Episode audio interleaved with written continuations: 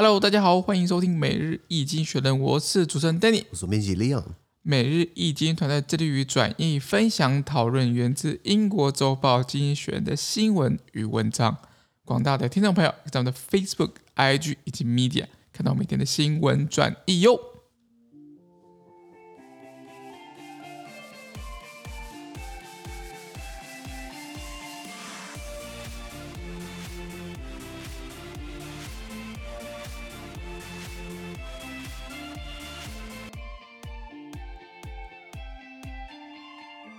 今天我们来看到从经济学人接出来的新闻，我们看到的是十月十五号礼拜五的新闻，而这些新闻呢，传送在每日经济学人的 Facebook、IG 以及 Medium 第六百二十八 po 里面哦。我们看到的是第一个啊，世卫组织想要调查新冠病毒的起源 又来了。哎呀，玩不够吗？不是啊，你永远不可能知道嘛，那就是有人不配合啊。是啊，对啊，对啊，我也想知道啊，可能只有造物主才会知道了。是的，因为是这样子啊。The World Health Organization formed a, new 26-member scientific advisory group to investigate the origins of COVID-19 and other pathogens. An earlier WHO study delivered no clear verdict on COVID-19, having been hindered by China's refusal to cooperate. According to the director of WHO's emergencies program, this may be the last chance to understand the origins of this virus. OK，翻译翻译，他说，世卫组织呢成立了一个新成立一个由二十六个成员组成的科学咨询小组，来调查这个新冠病毒还有它的其他病原体的起源。哎，二十六个养起来很贵。那那因为中国呃拒绝合作，一开始啊而受到了阻碍，所以世界卫生组织比较早以前的一项研究呢，对新冠病毒的起源并没有做出一个明确的结论。那根据世界卫生组织的突发事件规划负责人。这个说法呢，这可能是了解新冠病毒起源的最后一个机会了。了解这个这个东西，从二零一九年，我记得我印象很深刻，那时候我还哦，那时候我还在中国。二零一九年的十二月，那时候很冷，然后我看那个凤凰卫视还是哪个卫视，他讲说在武汉有那种集体集体人集体生病啦。然后呃，可是当局说控制下来了，啊、当然说当然说控制下来了嘛。然后然后就是那时候我看到他们新闻是这样讲，那时候想说啊，应该可能就是吃坏肚子，我没想太多。后来二零二零年一月回台湾，然后就然后就就回不去了，就回不去了。对对对，我说哎，这个你你很难想到世事会变这么快，你知道吗？那所以呃呃，我你说真的是我毕竟不是医学专家，我们毕竟也不是调查病毒学的，可是。呃，你真的要考究它的这个，因为很多理论出来就是说，哎，类似这种症状，类似这种病原体，其实不止在中国武汉，其实在世界各国，好像最早开始在意大利还是法国，就有人 carry，就有人带这样的一个病毒跑来跑去的。所以到底是不是你，到底是不是百分之百是不是中国，我说不准。可是感觉他如果真的没什么好隐藏的话，为什么不一开始坦诚呢？对不对？因为因为之前我记得在去去年嘛，还是去年今年今年三四月的时候，还是没有，应该是在。二零二零年的九月还是应该是去年，应该去年我记得，反正世界卫生组织之前已经派过一批人来来来来，呃，就是应该是二零二零年的四月，我突然想起来了，他们是二零二零年四月的时候，澳洲开第一枪，澳洲发难，哎，我们要查起源哦，然后中国就很很生气，跳脚跳脚，然后就开始制裁他们那个澳洲的什么生意啊，等等等等等，然后美国在二零二零年六月就开始在说，哎呀，这可能是呃呃那个那边出来，然后到中国也要强烈强烈反击嘛。然后，所以二零二零年、二零二一年初的时候，就派了这个专家过去中国调查。可是专家他们要资料没资料，要要要样本没样本，要配合没配合，最后就是草草的写一个报告，就是啊，我们不确定，那白写了，你知道吗？那我。懂我意思吗？现在好像又要再重新调查一次，然后呃，在中国那边，中国罕见他们要试出一些协议样本，因为协议好像样本抽出来之后，好像只能存活两年之类的。然后血液快到期了，那不然这样子快到期了，我拿来做顺水人情好了，给你拿去验一验啊。是啊，是啊。他们好像可以研究那个协议还是病毒的那个排列序，可以知道说这这个源头是什么时候。那不然讲，全世界七十亿人全部来验血啊，看谁先得的嘛。那你看七十亿人的话，那平均。一一百个或者一千个科学家一起研究，那这样子要要要花一那要花多久时间？多少时间？这是动摇。要花多久时间才能把所有的对过一遍？你知道吗？当然，这没有办法做到的事情。对啊，对啊，所以你真的，与其说真的要知道是谁搞出来的这病毒，倒不如说我们建立一些体系来做未来的病毒做防范。没错没错。像欧盟执委会就说他们要花个五亿欧元，然后要要十五亿欧元来为二零在二零二八年的时候可以为下一个病毒做好准备。那你最好从现在开始到二零二八年做好，不要有下一个类似这种病毒爆发，你知道吗？没错没错。好，那我们看下一个新闻。下一个是哦，日本的外相呃，日本首相这个岸田文雄要大刀阔斧一挥啊。这个给大家下马威吗？因为是这样子啊，Kishida Fumio, Japan's Prime Minister, dissolved the lower house of uh of Parliament ahead of a general election on October 31st. On the campaign trial, Mr. Kishida hopes to benefit from some recent modest success tackling the COVID-19 pandemic. He was appointed Prime Minister on October the 4th after replacing his unpopular predecessor, Suga Yoshihide, as the head of the ruling Liberal Democratic Party.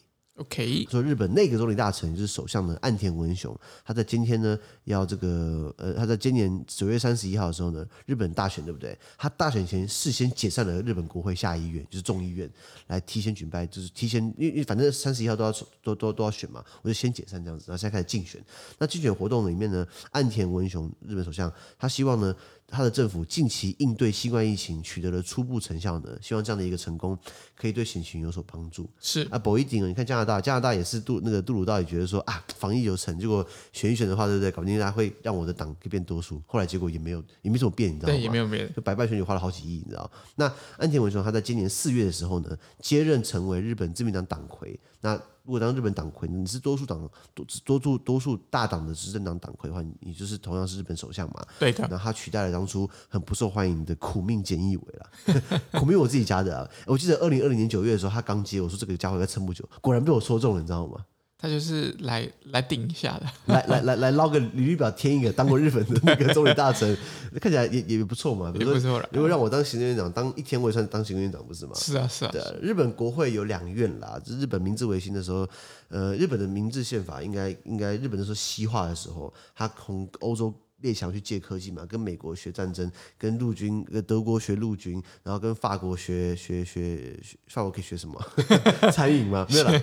然然后跟呃那个那内阁制的那个做法是学英国嘛，英国很早就君主立宪嘛，所以东抄西改。然后英国是两院制，日本是两院制，日本上议院是众上议院是贵族院嘛，下议院是众议院嘛。然后人民的话毕竟是在众议院下议院，所以他就把它这个解散。哎，你如果大家去日本玩，对不对？可以去日本东京这个秋代店签。代田什么之类的，那个日本政府特区，你可以参观日本国会，然后它叫 Diet，我参观过。你参观过的话，你你不能带任何旗帜，你不能挥。那时候我好像背着我的校旗，学校的旗帜，然后他不是他他叫我把收到包包里面去。我说我我大希望台湾金的，他就。Hi, but no flag。我觉得你不能一记棒啊，Thank you, no flag。然后你去看众议院，很漂亮，里面真的很漂亮，又很干净，那很日本的风格。然后也也看起来很西化。然后里面在在二楼的中间有一个椅子呢，还有一个窗帘，那个是如果天皇要来的话，对不对？天皇毕竟不能直接参加参与政治嘛，他等于他可以坐在那个地方，然后然后有个窗帘把它，有一个很薄的窗帘把它挡在那边，所以你看到天皇的椅子，椅子上面有绣十六半菊，也就是。日本皇家皇家的象征，像如果大家去日本明治神宫，为什么讲日本啊？因为好想去日本玩，我想去，哎呀，不知道这什么时候可以出国呢？是这个真的是把我们打回原始社会，没错。二零二二零二一年泡汤了，我看二零二二年也不会好到哪里去。对，没错。希望疫情疫情好转。那岸田文雄呢？他好不容易当了日本首相，他事先都要举办大选，为什么他先解散国会？我，我想两个原因，第一个是呃，先反正都。反正都要都都要选举嘛，那提前开始竞选活动嘛，先解散。第二个是给下马威，因为大家不要忘记了，自民党党魁选举的时候，虽然岸田文雄最后胜出，可是呢，民调老百姓的最高最最想要选的人不是他，是河野太郎。河野太郎是他的这个潜在竞争对手，所以他等于是那河野太郎他也当过很多重要职缺，比如说他当过这个呃公务大臣，他当过他也当过外务大臣，他当过防卫大臣。然后，所以他当过很多重要的职权，然后他还是自民党的这个干事，当过代呃代理干事长啊，他当过法务副大臣、总理大臣等等，所以他当过他的历练非常完备，然后他也不算老了，五十八岁，虽然五十八岁已经可以已经可以戒退了，可是 以日本的政治来说，或是台湾政治算是很年轻嘛。对对对，苏贞昌几岁？七十几岁。哦，七十几岁。哦，好刺激。那 所以，呃呃，河野太郎他等于是说，要呃安安田文雄想要建立他自己的一个权威吧，就是说，那不然给大家一个下马威。那除了河野太郎之外呢，还有高市早苗。高市早苗她是一位女性，呃，可是她比较偏右翼。那那时候讨论讨论说，有可能呃高市早苗她也也可以成日成为日本第一个女首相。日本日本的这个宪法还是日本什么法律说日本不可以有女天皇。可是很很很 ironic，很讽刺的是，日本历史上曾经出现过女天皇哦。哦，日本以前是母系社会哦，是现在倒过来，女性怎么可以这样讲？怎么可以这样讲呢？那那那那，所以日本可能对于有一个女性总统、女性的总理、女性的大臣，可能还大家没有准备好，所以高市早苗后来落马了。可是他他的政治也是比较偏右翼的啊。可是日本的右翼不代表就是啊保守资本家，日本右翼比较偏向是对中国态度是比较硬一点的。是的，是的。那日本的左翼的话，可能像日本民主党就是比较想跟中国合作、跟韩国和解等等的。所以，所以等于是岸田文雄，他虽然现在是现在是首相，可是他还有隐藏对手河野太郎、高市早苗，不要不要忘了他的副首相麻生太郎，这这个万年副首相也是这个大长老，他还在那边盯着，你知道吗？是的，是的。好，那我们看下一则新闻。下一个我们看到的是哦，LinkedIn，LinkedIn 是一个领英平台，就是很多人会在上面放 CV 嘛，放他的履历表，好像可以就是就是找找工找工作啊。它很像 Facebook，算是一个比较职业版、专业版的 Facebook 啦。它本来在中国市场，它现在也不玩了，你知道吗。所以现在中国的网络可能会越来越来越来越少了一些西方的色彩，越来越和谐，也和谐，已经没几个，现在又又少了一个，你知道吗？因为是这样子啊，LinkedIn, a professional networking website, said it will shut its Chinese version, citing a challenging operating environment. For years, LinkedIn has been Uh, the only major American social networking platform not blocked in China because it, it because it complied with censorship requests. In March, China's internet regulator told the company to tighten its content regulation, leading to the profiles of several uh, human rights activists being blocked in China. OK，他说职业社交呃网站平台 LinkedIn 呢，他表示他们将关闭他的中文版网站。OK，那呃理由是呢，这个营运哦环境呢具挑战性。 非常的会讲话，好，比如说你不能讲说我有好消息跟坏消息，你不能讲 I have some good news and bad news，因为 bad news 就是 bad 的意思。你要讲说 I have some good news and some potentially upsetting news，potentially 可能的 upsetting 沮丧的啊，所以你不能讲 bad，要讲 potentially upsetting，这是说话的艺术。艺术。那多年来呢，LinkedIn 呢，它是一直是唯一没有在中国被封锁的美国主要社交网络平台。美国的社交平台就是你知道 Facebook 吗？Twitter 吗？呃，还有什么呃，这个还有什么？I G I G 啊，My MySpace 啊，很多很多这种社交平台，或 Te 或是 Telegram 嘛，都是被禁掉嘛。可是 LinkedIn 没有，因为中国也知道做生意很重要，很多供应商都会在这上上方上面都会在上面放资料嘛。他等于这样子断自己的财路嘛，所以他等于是允许 LinkedIn。不过呢，他符合审查要求。当然，LinkedIn 也很乖，他一直以来都是符合中国审查要求。不过今年三月开始哦，中国的网络监管机构呢，告诉 LinkedIn 哦，你要加强内容控管。啊，那个虽然我们对你不错，你还是要你还是加强控管哦。那导致了一些人权的倡议人士呢的资料在中国被封锁。那 Linkin 觉得说，哇，我现在就是同意你，那以后要同意越多，那根本不用玩了。所以他提前就说这个环境具挑战性，所以他先退出了，你知道吗？了解，LinkedIn 呃公司的历史呃差不多快二十年了，二零零二年开始了，加上网络时代，那它比较像是呃一个我们讲的个人的线上网络履历啊，然后可以做电子名片呐、啊，专门为商业人士创创造的啦。然后里面如果你它可以不用付钱，就是最基本服务。可是如果你付钱的话，你可以享受到更好的推广啊，都是啊，都是靠这赚你钱，不然怎样？不然你以为他他做啥秘书嘛？对。那很多像猎人头就透过 LinkedIn，我是我是这样推荐啊，朋友们。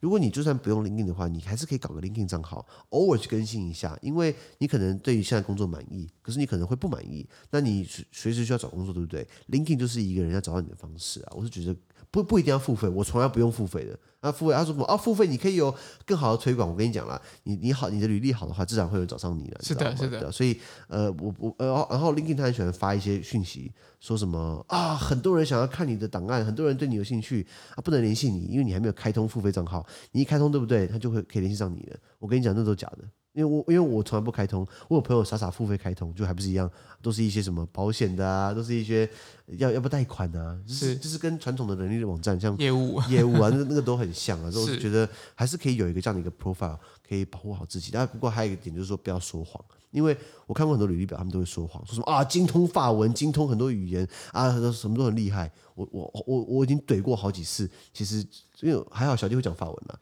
所以就是直接去怼，发现 原来这个履历是假的。所以千万不要，我觉得在履历上表上，呃，美化自己可以，说谎是一个大忌。了解。什么的，大概是这样子。好，那我们看下一则新闻。下一个是哦，豁出的去，前进的来。高雄，哦，对不起，不是高雄，呃，欧盟公布贸易统计数据。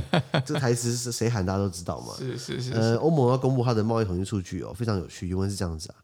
On Friday, the European Union publishes figures for the bloc's export and imports of goods in August. They are likely to be an improvement on August uh, 2020, when the pandemic was curtailing the flow of goods around the world. International trade is booming and has already surpassed pre-pandemic levels. Many larger countries are enjoying double-digit growth. The bloc is reasonable. Sorry, the bloc is responsible for around 14% of the world's trading goods. Services amount account for much less activity. America was the EU's largest destination of exports last year, and China its its biggest source of imports. It receives uh, industrial and consumer goods from China, as well as clothing, equipment, and shoes. Machinery and pharmaceuticals, especially from Germany, account for the lion's share of EU exports. Over the past five years, China has become Germany's biggest trading partner, with goods exchanges growing to 213 billion euro. That's 247 billion US dollar last year. Ex- expect today's results to show that the importance of China to the EU's trade is only growing stronger. OK，好长哦。他说，在礼拜五的时候呢，欧盟呃将公布它今年八月份的进出口货物的数据。那相较于去年八月，去年二零二零年八月呢，全球货物流动因为疫情受限，在那个时候，那这次的数据呢将有所改善。当然，国际贸易正在蓬勃发展，除了货运卡关之外，那呃蓬勃发展之下呢，已经超过了疫情前的水的水的水平水准。许多规模较大的国家呢，正享受着两位数的经济或出货成长。那欧盟掌握的全球百分之十四的货物贸易，还有这个服务贸易，还还有服务贸易占的比较少数。大家知道，就是说，一般我们讲贸易有分为呃 trade in goods 货物贸易，trade in services 这个这个服务贸易，还有第三种就是说两个都涵盖到了。比如说，比如说我们台湾跟法国买换向两千，你以为飞机买回来就没事吗？是不是有保养？是不是要训练？是不是要呃顾问服务？这算是服务的一环。所以你今天你买一台战机，你买的是它战机，它的货物没有错。你要买，你要买它的服务的部分，这是两个搭在一起。或者你买高铁，高铁买完就会开吗？当然不会。所以你要买整套嘛。所以就一样都是钞票推出来的。那美国是欧盟去年最大的出口地。那中国则是欧盟最大的进口来源。欧盟在呃进口了中国的工业还有消费性用品、成衣啊、设备、鞋子。那尤其是来自德国的机械跟药品呢，占了欧盟出口的大份额。那德国机械包含汽车，那个都应该是很好卖了。是的，在过去五年里面呢，中国已经成为德国最大贸易伙伴。而在去年呢，中德两国的贸易增长呢，达到了两千一百三十亿欧元，差不多是两千四百七十亿美元。光是中德，中国跟德国之间哦，了解。那今天的结果呢，预计将表明哦，中国对欧盟的贸易重要性只会越来越大。哦，原来如此，很长哦。那记不记得？我们聊过欧盟很多机构嘛，其中一个叫部长理事会，部长理事会会有轮值主席国这个特色，每半年轮一次。那现在这个是谁？我忘记了，对不起。可是在，在在在去年二零二零年的七月一号到二零二零年的十二月三十一号，这半年是德国，德国轮值的半年，对不对？来哦，那时候梅克尔还是总理，对。然后德国是轮值主席国，然后欧盟执委会的那个主席叫做 Ursula von der Leyen，冯德莱，冯德莱恩也是德国人。在在刚好在这个天时地利人和最好的情况之下。德国赶快推成了中欧投资贸易协定，了解。因为因为对德国来说，中国很重要。虽然大家批评德国啊，你都不管中国的一些价值，你就只是为了赚钱。德国就说搬出他的神主牌，Wandel durch Handel，Wandel durch Handel 的这是德文，英文就是说。Change through trade，就是说，我们既有透过贸易呢来改变中国，为什么呢？因为我们跟中国贸易，中国就会变得很有钱，然后呢，有了钱之后呢，就有中中产阶级，中产阶级会在意自己的政治权利，所以中国会会民主化。这个东西已经喊了三十年，到时候有发生吗？没有。对啊，那德德德国去装德国去装死嘛？哦，对了，可是贸易还是很重要啦。所以所以你看得出来，每个会员国在轮值部长理事会的时候，它的 priority，它的这个优优先顺序不一样。是的。那那在德国对他来说是贸易嘛？那像比如说芬兰或瑞典，他们就是要绿色能源，很明显。那像法国就是农业。哦，我们昨天聊到过，法国拿了很多康了，不是康了，拿 拿拿了很多中欧盟的农业补贴。那比利时那时候轮值的时候讲个笑话，比利时他们他们轮值半年了，他们就说他们设了两千四百八十六条的这个优优先事项。当你设了两千四百好多条的事项 priority，那你没有任何一个 priority 啊。是的，对，所以。等等等等，那所以你看出来，这个德国对呃呃很注重中国的市场嘛，所以这是一个一个特点，这样子。那先讲这个以 trade 来说，以贸易来说，欧盟有很多不同权责，贸易是欧盟布鲁塞尔说了算，是国防外交就不是，移民也不是，可是 trade 的话是欧盟说了算。我讲一个一个特点哦，欧盟的外交，欧盟的驻外单位，台湾也有叫做欧洲经贸办事处，是在这个台北市呃信义区。基隆路一段三三三号十六楼十六之三，这是可以讲，这是公开信息嘛？那如果你要去欧盟，你要去到欧洲去，你不要去那边办签证，那边不处理签证业务啊。是，你要去会员国办。可是如果你想去欧盟做生意的话，你可以去那边洽谈的呢，或者那边找找找。可是我想我想说，你找商会比较快啦，找 ECCT 啊，European Chamber of Commerce 这个还比较快一点啦。那欧盟的那个办事处它有还有还有还有欧盟的驻外单位还有两种人，一个是 EEAS。European External Action Service，欧盟对外事务部，就类似外交部的一个性质，然后做一些新闻或政治类的工作。那还有叫做呃，他一方面有人是 EAS 来的，另外一方面有人是从欧盟执委会的 Trade 的 DG Trade，欧盟。有很多很多的 DG，就是 Directorate，Directorate General，就类似各个部长好了。也我们叫我们我们叫我们叫他 DG Trade，呃，Directorate General for Trade。那 DG Trade 是欧盟一个非常非常强势的一个一个部门。那 DG Trade 在各个驻点，他们都有派人来负责贸易政策等等。你像比如说现在的欧洲经贸办事处的经济呃处处长，就是叫做 Doctor Thomas Jorgensen。啊，我因为我之前跟过他，是 跟着都很熟。那他就是一个很专业的技术官僚，他就负责主要是这个关于贸易政策的话，呃呃，都是呃都是他呃呃亲上火线，或是在做后面的推广等等的。那那他的这个预算或他的这个权责，就跟其他的同个屋檐下办公室同事不一样，因为其他同事他们来自的是 EAS，他们来自的是对外事务部。那呃这个。Dr. Thomas Jorgensen，他负责贸易，他就是跟 DG Trade 两个是有这样的划分。这个是很多国家的驻外单位不太一样。很多国家像我们台湾，在在其他地方的驻点，虽然是什么经济文化办事处好了，你都会有一个代表或或者是副代表，然后他会有各个组别，然后大家都是呃向组长或者向向代表报告。可是，在欧盟它是双轨制度的，你知道吗？嗯，呃，它是这样有这样一个不同的一个一个怎么讲的是？设定嘛，一个设定，一个设定。那为什么呢？因为因为欧盟想要保留它的贸易在，因为在国外，它也是有它的贸易的这个决定权，而不是跑到会员国底下去，你知道吗？要不然一人一把它各吹各的调。你今天你要同整贸易好了，你就你有很多不同的呃呃呃呃立场，很多各各国想要的东西不一样，那那怎么谈生意？是不是欧盟一切统合说了算嘛？对，对，好，那讲到这个，这个是欧盟现在的情况。那其实我们台湾也是欧盟的很大的一个贸易伙伴。大家不要小看台湾哦。以二零一八年来说好了，因为那时候我在那边二零一八年了，我记得数字在我脑袋里面。二零一八年来说，台湾是欧盟的第十五大贸易伙伴。你说十五啊，很后面啊。我跟你讲哦，来前面几个是谁？呃，美国、中国、加拿大、呃，挪威、瑞士、俄罗斯、巴西。沙乌地阿拉伯、阿根廷、日本、南韩、呃、新加坡、呃、以色列，反正呃，沙乌地阿拉伯，你把你把大国或强国东扣西扣就台湾了。那那那前面几个排名在我们前面的，通常都是要么就比我们大，国家比我们大，人口比我们多，市场比我们强。所以，可是如果你站在一个这么小的一个台湾，跟这么一点人，对不对？其实我们跟我们跟他们拼，我们算是蛮不错的，是的，是的，是综合排名十五哦。如果单纯论货贸、货物贸易，对不对？我们其实呃呃呃，排名好像到前十。如果论服贸的话，好像也是十二。服务贸易的话，对。好，那再来，呃，台湾的外资，我我们最多的外资不是美国，也不是日本，也不是中国，是荷兰。荷兰这次如果算单一的话，荷兰是对台湾投资最多的外资，哦、所以为什么我本人是荷兰控？像我我我都在学荷兰文，然后我超哈荷兰的啊，不只是哈草，呃 不是不不只是哈整个这个文化，是。但是荷兰是一个荷兰这个小小的国家，人口一千七百万，那国家很强大，你知道吗？是。Anyway，然后呃呃呃，如果论论一个欧盟好了，欧盟是对台湾最大的一个单一的这个对外投资 FDI（Foreign Direct Investment）。好，可是。相对来说，台湾对欧盟投资就没那么多。台湾百分之过半五十四，我记得外资是投向对岸，你知道吗？